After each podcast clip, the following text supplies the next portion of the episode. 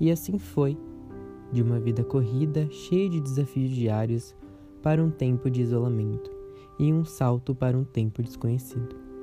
Nos primeiros dias, sátiras, piadas, posts bem-humorados nas redes sociais, deboches e tudo mais. Mas de repente, tudo começa a silenciar. O bom humor e a criatividade dão lugar para incertezas e angústias. Parece que o medo começa a tomar conta.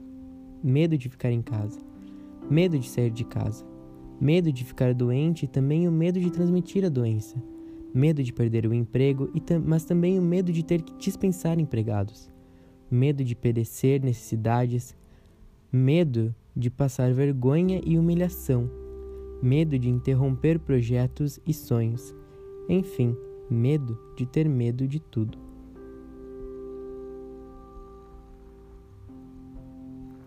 Medo do tal vírus que a mídia não cansa de nos mostrar. Mas o que ninguém para para pensar é que o Covid-19 é só um dos vírus que vem nos atacando nesse momento difícil. É difícil lembrar-nos do vírus do alcoolismo, que vem se tornando cada dia mais forte dentro dessa quarentena. O fato de não ter o que fazer e se afundar a ansiedade em álcool, por consequência, criando vírus da violência, a violência doméstica. Esse vírus aumentou em 50% os casos no Brasil.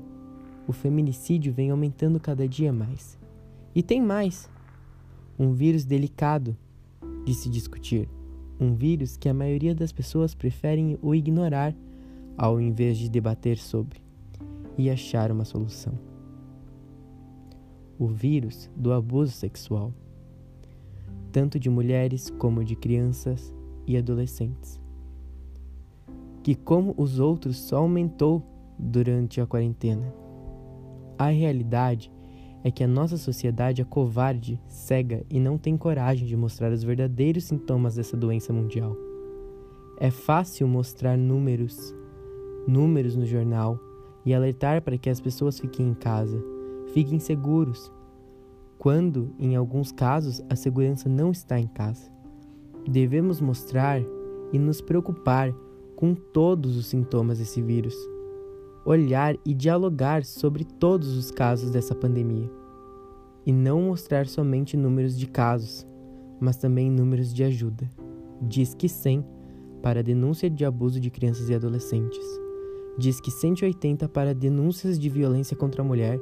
Diz que 190 para emergências de qualquer tipo de violência.